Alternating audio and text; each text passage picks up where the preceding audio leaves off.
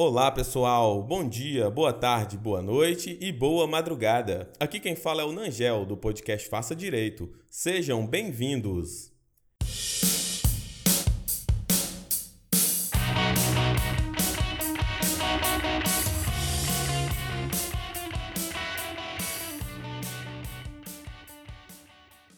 Gente, hoje o nosso episódio é especial demais que hoje nós teremos a participação de uma convidada muito, muito, muito, muito ilustre, a professora Ana Cristina Mendonça. Seja bem-vinda, professora.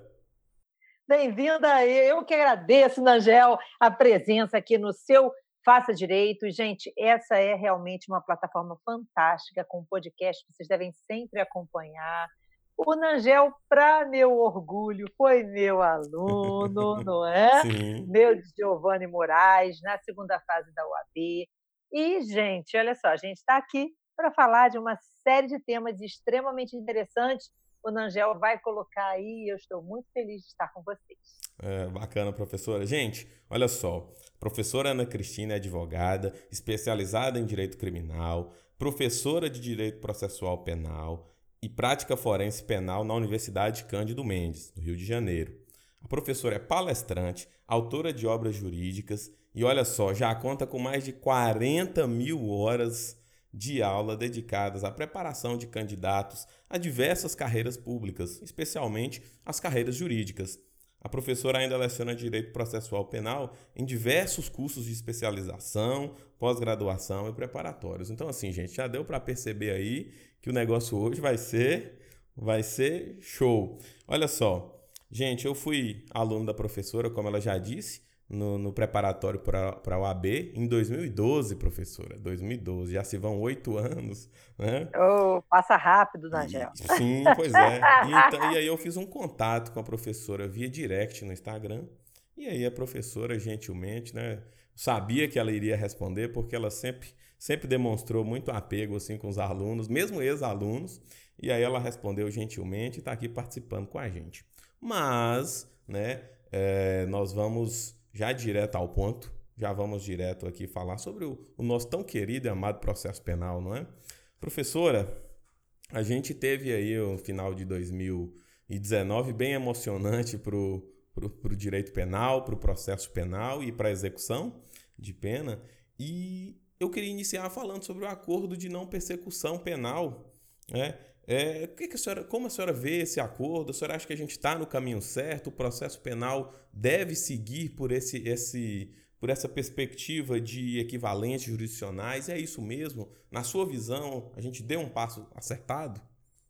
Vamos lá, Angel. Esse é um tema realmente muito complicado, vou dizer a você, tá? Porque existe aí o 8 ou 80, né? Muita gente a favor do acordo, muita gente contra o acordo. O acordo é uma polêmica, mas essa polêmica é uma polêmica que me parece encerrada no momento em que a lei inclui o acordo de não persecução penal dentro do Código de Processo. O acordo não é uma novidade do pacote anticrime, ele já havia surgido na resolução 181 do CNMP, e a grande discussão anterior a respeito do acordo era a inconstitucionalidade formal, aquele vício de origem, porque, afinal de contas, será que o Ministério Público pode, numa resolução, né, criar matéria processual penal, criar institutos processuais penais e introduzi-los no nosso ordenamento?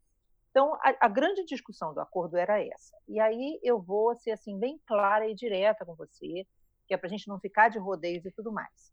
Antes da criação do artigo 28A, eu era contra o acordo que eu entendia que era uma inconstitucionalidade é, a criação através da resolução. Sim. Eu até participo de um livro, numa coletânea, sobre o acordo de não persecução, desde que ele foi criado pela Resolução 181, falando sobre a participação da defesa no acordo de não persecução penal. Mas, apesar de eu participar daquele livro e tudo mais, na obra em si, eu chegava a incluir assim, olha, é, não vou entrar na discussão da inconstitucionalidade, porque se eu tivesse que entrar, uhum. eu seria contrária ao acordo. No momento em que ele está dentro do nosso ordenamento jurídico, bom, esse, isso está vencido, já não se discute mais, ele agora foi introduzido no CPP por uma lei federal, então não existe mais a discussão sobre a inconstitucionalidade formal. Mas agora vamos lá, sua pergunta ela é bem interessante, porque a sua pergunta é se eu estou de acordo com ele, se ele é o caminho certo, se é algo que nós precisamos dentro do nosso ordenamento jurídico. Então vamos lá, agora muito francamente, eu sempre fui uma das grandes críticas da transação penal, por exemplo. Uhum. Então, é, a, o acordo de não persecução penal ele é uma evolução da transação, digamos assim. Ele é uma transação macro, né, para infrações de pena maior do que aquelas que seriam as infrações de menor potencial ofensivo. E ele é, na verdade, um caminho, uma abertura dentro do nosso ordenamento jurídico para a inclusão do PLI, que é o plea bargain, que na verdade é o, o, a discricionariedade do órgão de acusação né, na uhum. definição sobre é, eventuais penas. Lógico que o acordo ainda não é o plea, porque o plea ele caracteriza a aplicação de uma pena, com dependendo do, do tipo de plea praticado no, nos ordenamentos que admitem, ele pode caracterizar inclusive uma assunção de culpa que vai, obviamente, caracterizar a reincidência, é, o indivíduo tem o nome dele incluído no rol dos culpados, ele se considera cumprindo pena e tudo mais. O acordo de não persecução penal não é isso, mas ele é diferente da transação. Uhum. Porque a transação, o cara aceita, mas ele não assume a culpa. Para o acordo de não persecução penal, o cara tem que confessar. Ele confessa embora aquilo não seja considerado uma, uma pena efetivamente, ele não seja considerado reincidente, etc. Então, tá, eu estou no momento de transição. Mas aí vamos lá, a sua pergunta é se a gente está no caminho certo. Depende do para quem. Vou te dizer por quê. É, por quê? Lógico que como advogada, como advogada, tá? Sim. Eu, lógico que vou sempre fazer opção por alternativas à prisão. Então, é evidente que a prisão deve ser considerada última raça, o sistema carcerário é falido, ele não tem mais estrutura para aguentar um aumento cada vez maior dos presos, o investimento no sistema penitenciário é zero. Né? Então, uhum. a gente uhum. tem uma situação de falência da execução penal, que é óbvio, a gente deve deixar a prisão para aqueles casos que realmente necessitam da prisão. Minha preocupação é a seguinte: se com a transação penal que se dá em infrações de pequeno potencial ofensivo. Sempre foi uma bagunça. tá? É, então é minha opinião. Sim, assim. sim. Então, é, eu vou te dar um exemplo. É, lá atrás, muitos anos atrás, eu costumo muito comentar nas aulas. Quando surgiu a transação penal, uma das grandes preocupações era exatamente como é que o Ministério Público ia fazer essa proposta. A lei é muito clara, ela diz assim, não sendo caso de arquivamento. Só que nós sabemos que, na regra geral dos juizados, a proposta de transação penal é oferecida sem qualquer elemento concreto que viabilize a análise sobre se aquilo seria ou não caso de arquivamento. Ou seja, basta que o indivíduo tenha a folha penal limpa para que a proposta de transação penal seja oferecida. Às vezes era caso de arquivamento, às vezes é, não era caso sim. de proposta. Uhum. Então, nunca foi efetivamente levada a sério a atuação, principalmente do Ministério Público, junto à transação penal. E a minha preocupação, eu acho, que nós, enquanto é, operadores do direito, e eu não estou colocando a culpa nas costas do MP, estou falando dos advogados também, uhum. que fazem também tábula rasa. Não, pode ir lá, você vai lá, vai ter uma proposta lá, eu depois passo lá e assino, algo assim. Então, como ninguém leva a sério, eu acho que a nossa sociedade ela não está pronta para para o direito penal consensual, entendeu? Para absorver o direito. Para as barganhas uhum. como um todo. Entendi, entendi. Então, eu acho isso. Acho que nós não estamos preparados, porque não é levado. É, a coisa deveria. É, nós não podemos, do nada, achar que nós vamos conseguir passar do princípio da obrigatoriedade para uma oportunidade sem que se é, crie uma nova mentalidade jurídica que me parece que nós ainda não temos em maioria. Sim, entendeu? E, entendi, entendi, com certeza. E assim, essa, essa sua preocupação, ela é, é, é até o que motivou aqui. Eu, eu preparei uma pergunta em sequência aí. É, você já, né, já disse sua opinião e tal, mas eu preparei uma pergunta em sequência porque é, me preocupa essa questão da preparação. Nós estamos preparados para isso. E aí não, são, não só nós, né, é, advogados, promotores, juristas, mas uh, a sociedade como um todo, né? Será que a lição do direito é, processual penal consensual vai ser suficiente?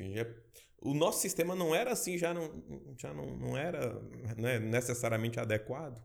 Então, é, é, a resposta aí depende, depende para quem realmente. É, na é. verdade, depende para quem. Porque Isso.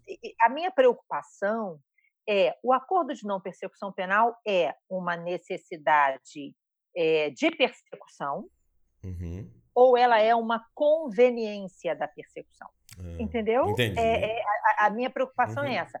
Veja, é, na verdade, isso não é um menor trabalho. A preocupação não é atropelar garantias em troco de uma celeridade e de um volume menor de trabalho. Mesmo nos ordenamentos que adotam a oportunidade, como é o caso, e aí o marcante é, é os Estados Unidos mesmo, né, e tal, é de, de, todos, é o que mais a gente tem acesso, até por conta dos filmes, sim, etc. Sim. Então, mesmo lá, o que você vê é uma conveniência política, muitas vezes. Ah, não, não interessa atuar nesse processo. Esse processo é um, é um menos, é, é, um menor, uhum, sabe? Sim e, sim. e me chama a atenção, e isso as pessoas não têm conhecimento, existe um relatório do IPEA elaborado em 2015, tudo bem que ele é de 2015, mas ele ainda está muito atual, é, é, sobre é, o que aconteceu com os anos todos de 9.099 e quais eram as como é que é como é que é lidado com a transação penal então e tudo mais. E, e, o que se verifica ali é que realmente a transação nunca foi levada a sério pelos operadores do direito parece que aquele caso é menor que aquele caso, e aí todo mundo conhece alguém que, por conta de uma briga de vizinho, que não tinha briga nenhuma, muitas vezes, respondeu uma transação penal. É, tinha um BO é. ali, um BO, fatos controversos, cada um alegou uma coisa e aí, ah, vamos fazer e a transação. Aí é só folha penal limpa, cesta básica e ponto. É, é a então, composição então, assim, mútua? Sabe, assim? exato, assim. não existe essa composição mútua. Pois não é. existe. A lei, a lei prevê que exista contraditória e ampla defesa naquelas tratativas, e isso na prática não acontece. Uhum. A audiência é conduzida por um conciliador, o promotor não aparece, o juiz também não vai, né, etc. A gente sabe muito bem que é assim. É, ah, mas todo mundo assina. E aí, como todo mundo assina, você não tem nem como depois questionar a eventual nulidade. Então, minha preocupação é até que ponto o acordo de não persecução penal não vai ser encarado da mesma forma que uma transação. É, e, nesse sentido, eu acho que nós ainda não estamos preparados. Nós somos os brasileiros do menor esforço.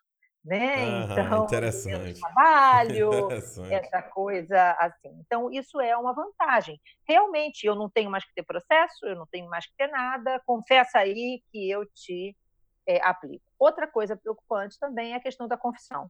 Ótimo, o indivíduo confessou para aceitar o acordo de não persecução. E se depois ele descumpre esse acordo e a denúncia for oferecida, esse, essa confissão vai ser utilizada? Pois é, gente, que coisa. Então, assim, é, é uma coisa bem complicada, é, entendeu? É, realmente. Bem complicado. Bem pensado então, isso aí. Ô, professora, é. ah, vamos lá. você falou de conveniência e tudo, e aí eu já, já já, já fiz já, já lembrei aqui do novo artigo 28 do CPP, porque agora né, o procedimento é diferente, o, não, não vai mais, o, a análise do arquivamento não vai mais para o magistrado, fica restrito Sim. ao âmbito do MP. E aí, gente, isso é conveniência também? É uma medida acertada? O que, que a senhora achou disso? Vamos lá. Então, é, em relação à mudança do artigo 28, eu acho que era uma necessidade já há muitos anos já havia haviam várias correntes sustentando uma necessidade de modificação do artigo 28 para adequar o artigo 28 ao sistema acusatório. Uhum. É, acho que para o Ministério Público isso foi muito bom, muito bom. É, embora esteja o artigo 28 suspenso neste momento por uma ação direta de inconstitucionalidade proposta pelo próprio Ministério Público. Sensacional. Então, é, é uma coisa estranha. O, o, o, é um, um, artigo que fortalece a instituição, mas a instituição se insurge contra ele. Uma coisa meio esquisita, não dá para entender. Mas é, eu também entendo que a dificuldade operacional do artigo 28 não é tão simples, né? Porque, eh, mas eu não, não, não entendo que houvesse necessidade de uma ação direta de inconstitucionalidade. É, acho sim que haveria necessidade de retardar a aplicação para que os MPs estaduais, em especial os MPs estaduais, pudessem é, se estruturar, organizar através das suas, agora sim, das suas resoluções internas, uhum. definindo quem passa a ser o órgão superior é, a reanalisar o arquivamento do inquérito acho que tem algumas preocupações no artigo 28. A retirada do juiz do artigo 28 eu acho fundamental. Acho que os juízes se autoprovocavam. Acho que os juízes, é, quando discordavam do promotor de justiça e remetiam para o procurador-geral para oferecer denúncia, eles estão buscando a reforma do, do, do, do, do opinamento do MP, uhum. da opinião do MP, quando na verdade ele não tem interesse nessa reforma e não pode ter interesse. Interessante, interessante. E aí eu costumava brincar, peraí, olha só que absurdo, né? Porque o juiz remete ao procurador-geral, se o procurador-geral vem e oferece a denúncia, oferece ao próprio juiz. Então o juiz se autoprovocou. Uhum. Isso era uma flagrante violação do sistema acusatório.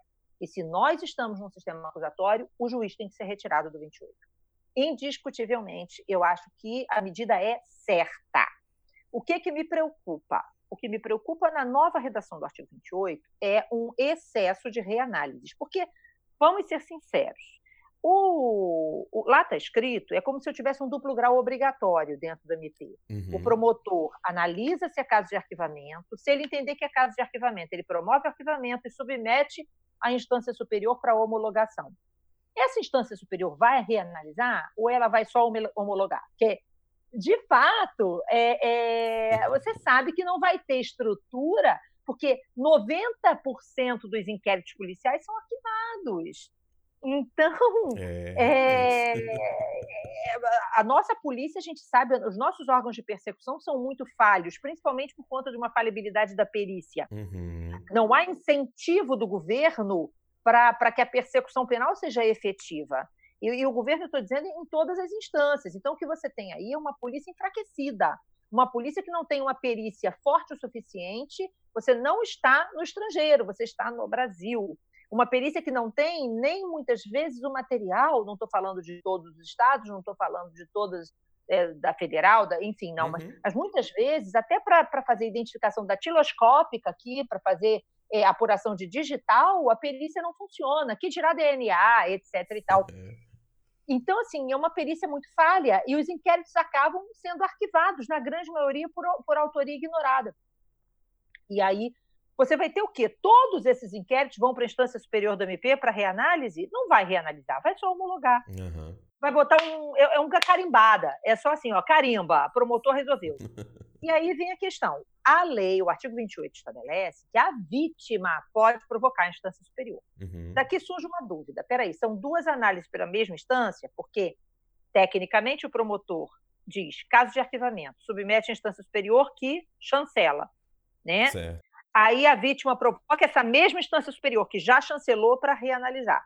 Outra coisa, vítimas são insatisfeitas por natureza, principalmente quando são crimes violentos, tudo bem que tem muita vítima que não está nem aí, que não acompanha nada, mas tem muita vítima, principalmente que em crimes existem, né? emocionais. Sim, é, as que, que aparecem. Que, que uma bala emocional. Sim. Essa vítima, ela vai querer reanálise de tudo. é isso, não é? Quando, na verdade, nem sempre era caso de reanálise. Uhum. Então, eu acho uhum. que essa, essa ideia da vítima poder provocar, eu não sei se é uma alternativa das mais, assim, é, oper, digo assim, em termos de operacionais, Sim. isso não vai atrapalhar o andamento é, de outros casos que precisam ser apurados e aquilo fica efetivamente sendo postergado por uma vítima que, óbvio, por natureza, é, é um ser humano e Sim. merece atenção, merece tudo isso, mas como é que você vai é, viabilizar essa estrutura, entendeu? Uhum, Isso preocupa.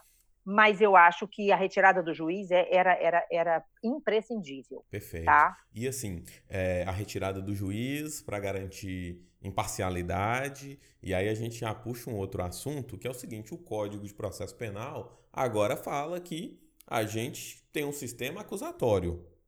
Isso. A, a questão é a seguinte: nosso sistema, com essa alteração de dezembro, é realmente acusatório? Ainda falta? É, é ainda é, é inquisitório? Que...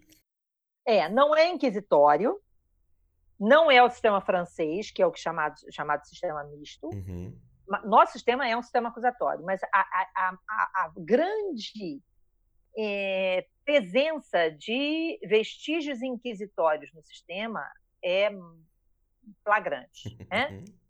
E aí, vamos dar um exemplo, a gente não precisa de muita coisa, sabe? É, é, você precisa, Angel, pensar só no que a gente viu no último ano, a começar do próprio Supremo Tribunal Federal, um Supremo que instaura inquéritos, um, um Supremo Tribunal com um ativismo judicial completamente absurdo, um Supremo Sim. Tribunal Federal com ministros, e esse eu acho que é um grande erro, é uma opinião pessoal minha, um grande erro dentro da estrutura do judiciário, é que não tem especialidades, né?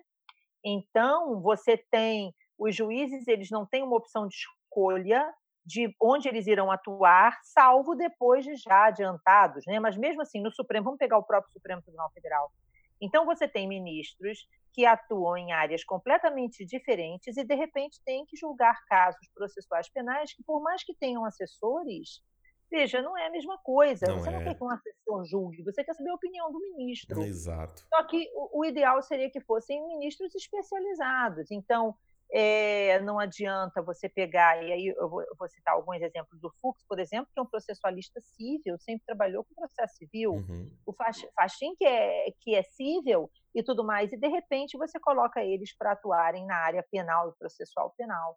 E é muito difícil, porque você tem todo um histórico que vai todo jogado por terra, né, em termos julgados de interpretação daquilo e tudo mais. Então, isso acontece no judiciário, no judiciário de ponta a ponta né, é, desde a primeira instância até a, os tribunais superiores. Mas fato é que eu acho assim, o nosso sistema é um sistema acusatório no papel, é, mas no papel hoje é no 3A, mas você continua com todos aqueles vestígios inquisitivos ou inquisitórios. Juiz produzindo bem prova. marcado, bem marcado, sim, né? Sim. Um exemplo claro aí foi a, a declaração, a não ainda a declaração de constitucionalidade, mas a suspensão do artigo 157, parágrafo 5 aí criado pelo pacote. Porque fala sério, é lógico que o juiz que tomou contato aí, teve conhecimento da prova ilícita, ainda que ele não utilize a prova ilícita na formação do é. seu convencimento do papel, ele, tomou, ele formou o convencimento dele antes. Esse é um exemplo claro de situação que deveria, para preservar um sistema acusatório, para permanecer. Sim. A outra coisa é o juiz que colhe a prova, o juiz que acha que é órgão de acusação. Então, existe uma dificuldade muito grande das pessoas em se colocarem em situações é, dentro dos seus dos limites do seu cargo, né? Uhum. É o Ministério Público que quer julgar, é o juiz que quer acusar, é o enfim. Então eu acho que o nosso sistema tem muitos vestígios. Nós precisamos não de um recorte do código, um copia e cola ou um recorte aqui, emenda. A gente precisa de um código novo, é um código coeso é, e dentro de uma figura acusatória única. Mas é, isso ainda está, me parece, um pouquinho longe de acontecer diante de todas as discussões. Sim. Né? quando a senhora falou de especialidade, né, o serviço público como um todo não valoriza a especialidade. não. A gente, eu me lembro ainda na faculdade de um professor que falava assim, gente, compara uma sentença de um juiz do trabalho com uma sentença de um juiz é, é, é, ordinário, um juiz da justiça comum, por exemplo. É gritante Isso. a diferença, porque um é especializado. Porque existe uma justiça especializada. Sim, sim. E aí, ao, ao invés de se especializar cada vez mais, que é o que deveria acontecer, o que se pensa é o contrário: vamos acabar com a justiça do trabalho, é, vamos. Vamos acabar com a justiça militar, vamos acabar. Entendeu? Assim, é, é, é surreal. É, realmente. Prof, tá? é o seguinte: nosso momento doutrinário agora eu queria que a senhora falasse para a gente aí sobre a cadeia de custódia. É, claro lá. que a gente né, ouve, lê sobre isso, lê alguns artigos e tudo, mas vamos ouvir agora de um especialista sobre essa cadeia de custódia. Na verdade, a cadeia de custódia já era algo totalmente previsto e cobrado, inclusive, nos concursos, sabe, Angel? Uhum. É, mas cobrado, por incrível que pareça, não nas provas de processo penal em si, era muito cobrado nas provas relacionadas à perícia. Uhum. Sabe? É, então, assim, o próprio perito, né? Delegado.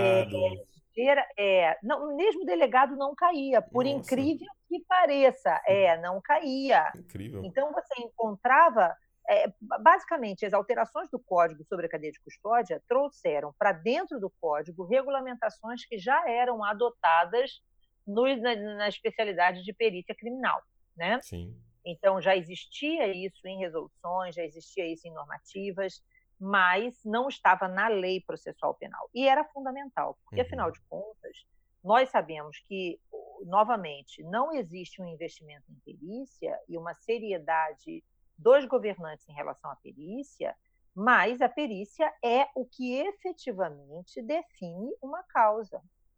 Então, é, por mais de todas as provas, e aí a gente tem por hábito falar a prova testemunhal, a maioria que, que faz faculdade de Direito, que está nos ouvindo e tal, é, já ouviu provavelmente isso. A prova testemunhal é a, é a prostituta das provas. né? É, essa é uma frase muito comum é, dentro do aspecto probatório no processo penal, e, e, isso se dá por quê? Porque, na verdade, eh, a prova toda no processo penal era lastreada na prova testemunhal. Não tinha outro jeito. E é a prova de todas elas a mais falível, uhum. né? Porque reconhecimento de pessoa, abalo emocional, psicológico, etc. Você tem inúmeras variáveis, né, ou variantes uhum. é, na prova testemunhal que podem induzir a erro. Sim. É, e a prova pericial é, dentre todo, todas as provas, a prova de maior segurança. Embora ela não vincule o juiz, o, a perícia não vincula o juiz, mas, de qualquer forma, é a prova mais segura. E nós não tínhamos uma seriedade no tratamento dos vestígios. Então, a finalidade da cadeia de custódia é uma seriedade no tratamento dos vestígios do crime para que não haja contaminação da perícia, para que não haja deturpação da perícia, para que você tenha realmente uma forma e um tratamento mais seguro em relação àquilo que é periciado e aquilo que vai, obviamente, caracterizar prova nos autos. Então, era muito importante essa criação da cadeia de custódia em lei processual penal, é, e o que se fez foi isso, foi trazer de dentro do, do trazer de, de dentro da, das regulamentações periciais para dentro do código aspectos importantes sobre a preservação dos vestígios para viabilizar uma perícia cada vez mais segura, uhum. né? É, e que viabilize, evidentemente, um avanço da persecução. Então, me parece que essa foi uma grande, é, é uma das grandes alterações do pacote anticrime. Perfeito, Entendeu? perfeito, entendi sim. Ah. É, prof, e aí para gente, a gente ir concluindo aqui o nosso bate-papo, eu sempre deixo esse espaço ao final para o convidado falar um pouco sobre seus projetos atuais, projetos futuros, né? o que, que a senhora tem aí pro, em mente para concluir, continuar né, o ensino aí do processo penal? Vamos lá. Primeira coisa, é, eu tenho, Angel, um curso sobre o pacote anticrime. Ah. Tá? É um curso específico e bem aprofundado até sobre o pacote anticrime. É, Chama-se pacote anticrime ponto a ponto. É, Para quem entrar lá no meu site, eu tenho um site, é penalcomelas.com.br, é um projeto meu com a professora Cláudia Barros, que é promotora de justiça. Ah, que legal. E aí nós temos ali é, vários cursos disponibilizados, né? Sim. Tem um, um, um livrozinho em andamento, se Deus Ah, quiser, que bacana. estará em breve pronto. Né? Mas o, o, o curso sobre o pacote anticrime, eu acho que já que essa foi a tônica aqui da nossa conversa, Aham. é uma alternativa interessante. Além disso, no próprio canal do YouTube, no meu canal do YouTube, você vai encontrar é, vídeos sobre o pacote anticrime. Tem um vídeo bom sobre o juiz de garantias. Muita gente tem preconceito a respeito do juiz de garantias, mas é, o juiz de garantias também é um- uma necessidade, algo que já se vinha. Se ele não tivesse entrado através do pacote anticrime, ele ia entrar no Código de Processo Penal novo, viu? Hum. Então, é É, importante é uma que se- necessidade mesmo, né? é uma necessidade, mas as pessoas têm um, estão vendo o juiz de garantias como se fosse ah, um monstro ou uma aberração, e não. Já existem, inclusive, estados que têm juízes de garantias, Hum. sem, mesmo sem regulamentação em lei. Então, assim, eu acho que, que vale a pena o pessoal entrar no meu canal do YouTube e acompanhar lá no canal do YouTube. Eu tenho um curso de prática na advocacia criminal, advocacia criminal na prática, primeiros passos, também muito interessante. Certo? Enfim, nós temos vários projetos. Uhum. Hoje, meus projetos estão realmente concentrados. Eu estou veiculando né, esses projetos através do Penal com Elas. Convido você também, Ah, Angel, com certeza. a entrar lá. É no. penalcomelas.com.br. Sim. Isso. E, é, enfim, eu estou feliz de estar aqui com você. né? E, e prof, se, se você é, é, atualmente está lecionando em algum, algum outro curso ou a senhora está trabalhando nesse projeto Sim, né, eu estou. É, na verdade, no de- dele- eu estou na turma de delegado do Alfacom. Ah, tá. tá? No Uhum. Delta Sou Mais, do Alfacom. Estou no, no CP Iuris, na OAB, eu estou na primeira fase do CP Iuris. Aham. Mas a segunda fase da OAB, eu tenho um projeto pessoal que está dentro do penal com elas. Ah, Então, eu sim. estou tentando concentrar a minha atuação nos meus projetos pessoais, realmente, embora eu esteja no Alfa, no CP Iuris, estou aberta, convite quem quiser me chamar para palestra, e Aham. tudo mais. A gente está aqui, né? é, eu vou agora, eu tenho agora em a semana que vem tem pós-graduação em Teresina. Depois eu tenho dois eventos, Encontro de Gigantes, Uberlândia e Montes Claros. Tem o Congresso de Penal em Natal, do, do Grupo Notorium. Depois tem o Congresso de Penal também é, do Nação Jurídica. Enfim, eu estou eu, eu, tô aqui é, à disposição e principalmente é, no penalcomelas.com.br, onde a gente divulga todos os projetos, todos os cursos em que a gente está e tudo mais. É muito legal, eu sempre peço pro, pro convidado falar assim, e é legal a senhora falar de palestras e tal, porque assim, ao pessoal ver o campo de, de atuação que eles, né, eles podem né, é, Isso, é, isso. tentar trilhar o caminho, então é sempre bom é, é, conhecer o exemplo de pessoas que, que são bem-sucedidas no direito e tal, então acho que isso é Sim, interessante E na advocacia criminal também, Sim, né? Olha só. sim.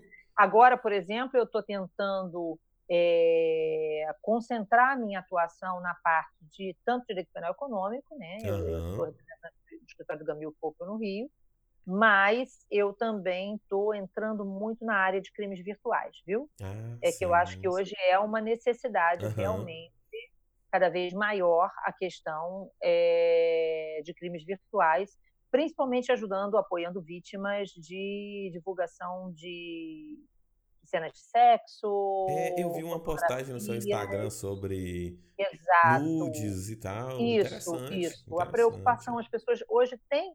É, é, um- é uma cultura hoje na nossa sociedade fazer isso, né? Uhum. e você acaba que se torna vulnerável frente a hackers, a utilização de internet é, internet livre, né, Uhum. aberta Uhum. e tal, Wi-Fi aberto. Então você tem aqui um, um- um campo realmente que está precisando de um apoio e a gente está tentando enveredar por essa área. Bacana demais. Tá? Excelente iniciativa, bem empreendedora, não é? É, vamos, Bacana, vamos que vamos. Bacana. Prof, Ajudar só, quem precisa. só quero agradecer mesmo, dizer que foi uma honra, um prazer, agradecer muito. Legal, já disse, né, fora do ar que eu disse para a senhora que acho Muito legal quando o prof... a gente fala que é ex-aluno e o professor logo já já se interessa por falar com a gente. Então, assim, muito obrigado mesmo. É uma honra, um prazer. E foi muito legal. O bate-papo foi bem, muito bem orgulho, legal. Né, bem estar aqui com você. O prazer foi meu. Muito obrigado, viu, prof? Beijo, meu querido. Beijo. Um beijo a todos que nos escutam. beijo, tchau, tchau. Obrigado. Tchau. Então, pessoal, esse foi o nosso episódio de hoje. Espero que vocês tenham gostado. Um abraço.